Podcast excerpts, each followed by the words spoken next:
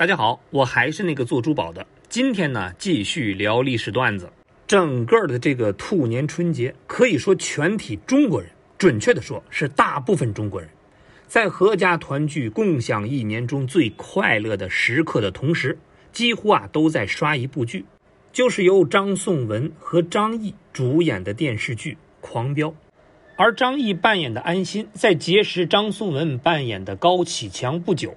就送了他一本《孙子兵法》，也就是借助这本书上的知识，让高启强从一个鱼贩子是一步步的走来，成了二十年之后当地最大黑帮的头子。那肯定，俺警官每句话我都放在心里。你们这儿人火气普遍都比较旺，嗯啊，确实没办法，不用认命了，不可能说是每时每刻都在做生意，找一个间隙就读读书、看看报。还是有提高的，行，你有空我就学习。这么说，我前两天看了一本书，这书里面有句话，真的写的太好了，就是你要把你的敌人想象成是朋友。这看的什么书？青年文摘。所以你现在就想把小龙小虎变成你的朋友？那不至于，都打小就认识，真没什么，挺好。所以还是多读点书吧，没有别的意思。主要是你们做生意，其实我就觉得跟打仗一样，看看什么探讨消息、兵法呀。阿雄，阿雄，借个笔和纸给我，我我要记下来，我去买这书。我给你讲，辛苦阿雄，你多写几本给我。哎，多写。孙子，还有兵法要连读了。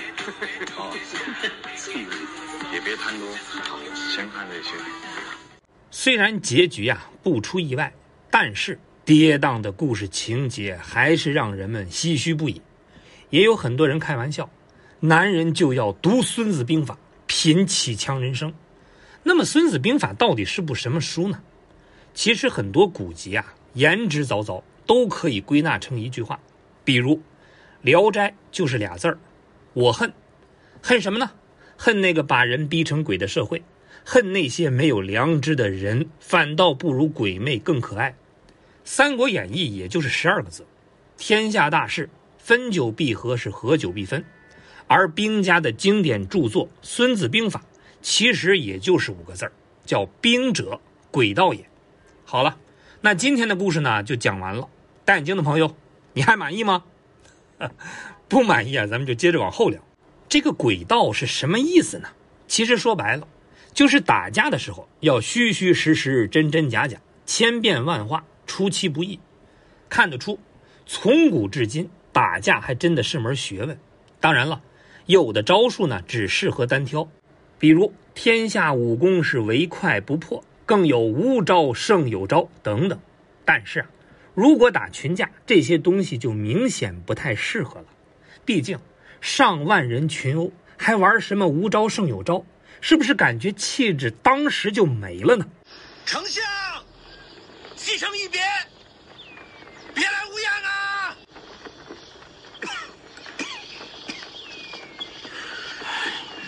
大都督，大都督，咱们要传点兵。哦，好，好，好，用一下。关键是他这玩意儿没用啊。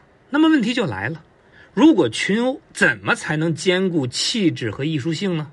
好了，下边呢，咱们就聊一个专制不服的流派。叫兵家，代表人物呢有这么四位：吴起、孙膑、孙武、庞涓。如果有兴趣的朋友啊，可以关注我的另一个专辑，叫《战国七雄博弈录简史》，那里边有关他们的故事很详细了。不过今天呢，咱们只聊他们的思想境界。注意了，兵家思想可不属于什么哲学范畴，只是属于诸子百家的一类。那说到兵家。有两个人必须拥有独立的名字，那就是孙武和孙膑。孙武呢有个外号叫兵圣，好家伙，但凡加圣那绝对错不了。不信你看武圣关羽，而且呢还有两个称号，叫百世兵家之师、东方兵学鼻祖。那作为春秋时期的干仗小能手，他跟著名的一夜白头的伍子胥、越王勾践等等，那都是同时代的人。为了表示尊敬，大家都尊称他孙子。你别觉得奇怪，子呢，在当时可是圣贤老师的意思，所以孙子其实就是孙老师、孙大师的意思。这这这就不舒服啊！哎呦，老头子可走了，朕还在这儿呢。万岁！臣接驾来迟，罪该万死，罪该万死。刘墉，嗯，臣在。嗯 刘大人，你这泡尿撒的功夫可不小啊，连裤子都湿透了。皇上，嗯，他刚才说您什么来着？哦，叫我老头子。对，什么意思？说说说好了行，你要是说不好，罪该万死。说，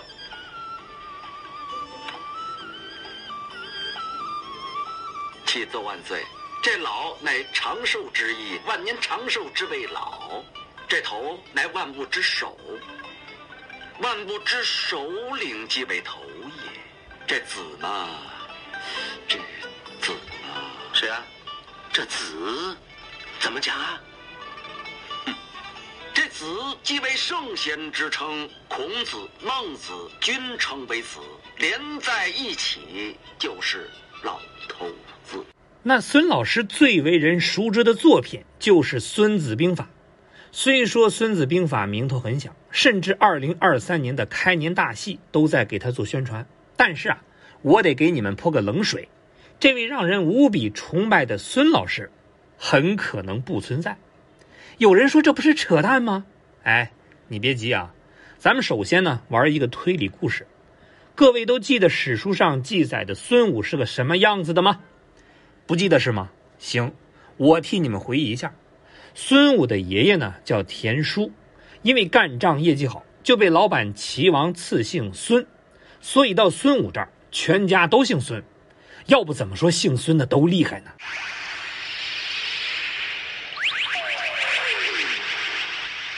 不过孙武的遭遇呢也非常的坎坷。年轻的时候，因为齐国内乱，他不想掺和，就逃到了吴国。也就是这个过程，就受到了吴国大臣伍子胥的引荐，结识了吴王阖闾。这个伍子胥啊，原本是楚国人，世代做官。后来他老爹得罪了楚王，是全家都被杀了。万幸伍子胥的腿脚还灵便，跑得快呀。去哪儿呢？隔壁的吴国。当时吴国的老板是阖闾，眼见隔壁的高材生跳槽过来，赶紧安排人才绿卡，那是落户安家，给高薪工作。反正是能给的，一点没抠门。发达之后的伍子胥也没有忘记小伙伴，就把孙武给推荐给了阖闾，还附上了孙老师的大作《孙子兵法》。吴王阖闾也读过书啊，等读完《孙子兵法》，当时就惊了：老天爷呀，世界上真的有这么厉害的人吗？于是呢，经过几轮的试探，首先就是让孙武跟吴国一众老臣来个辩论大会，最终孙武把这些人全干灭火了。有点诸葛亮舌战群儒的意思，虽然口才得到展现，但是阖闾也怕孙武就是个绣花枕头、花架子。毕竟当时的主要敌人楚国国力可比吴国大很多呀。于是呢，阖闾又安排让孙武带女人进行操练，再测试一下他的能力。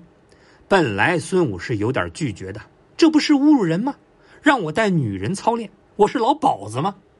不过最终还是接下了这个任务，阖闾把一百零八名宫女都交给了他，并且特意嘱咐，这里边呢还有他两个最喜欢的妃子，千万要善待他们哟。你想，女人上战场那是什么年代？这些人完全当笑话看。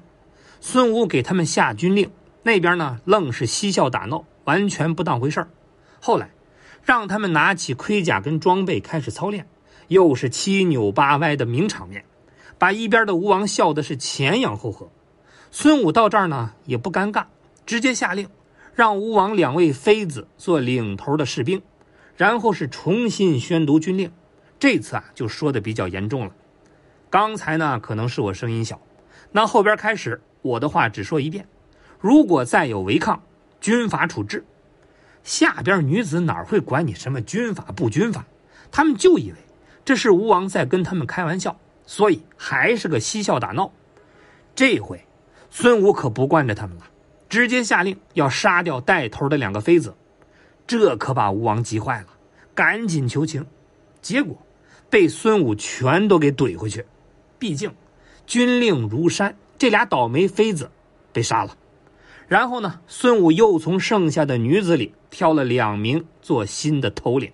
这回，这帮柔弱的宫女儿就跟换了个人一样，大气儿都不敢喘。也就是几个小时吧，孙武真的就把这帮久居深宫。柔柔弱弱的女子给练成了令行禁止的士兵。虽然吴王当时都被气得快炸了，但是伍子胥呢，在他身边就劝：“大王啊，你的眼光是整个天下，整个天下什么样的女人没有？可孙武这样的人才，全天下就一个呀。”这么一说，阖闾是茅塞顿开，于是放心的把军队就交给他来管理。经过孙老师的一番调教。吴国军队的战斗力那是嗷嗷的。之后呢，他跟伍子胥配合，七次攻打楚国，甚至把楚国的国都都给端了。据说呀，吴国攻打楚国，一方面是想吞并楚国，另一方面呢，是因为伍子胥为了报仇，怂恿吴王阖闾干的。等攻陷了楚国的国都，伍子胥的高光时刻到了，那就是复仇。可这时候。那位杀他全家的楚王早死了，这仇怎么报呢？郢都这个繁华了百年的国际大都市，就此陷入水深火热之中。兵圣孙武看到此场景，痛心不已，屡次劝诫吴王阖闾，却被赶了出去。于是他只能到处寻找伍子胥的身影，希望他能制止这出悲剧。伍子胥，你出来！伍子胥，你出来呀！然而，孙武不知道的是，伍子胥才是最疯狂的那个人。此时的他，为了给父兄报仇，正带着人马四处寻找楚平王的坟墓。经过一天一夜的四处挖掘，他终于找到了。棺椁打开，曾经的那个暴君已然化作了一堆白骨。压抑了十七年的复仇之火，猛地向伍子胥袭来。他哭着、笑着、叫着：“又是他！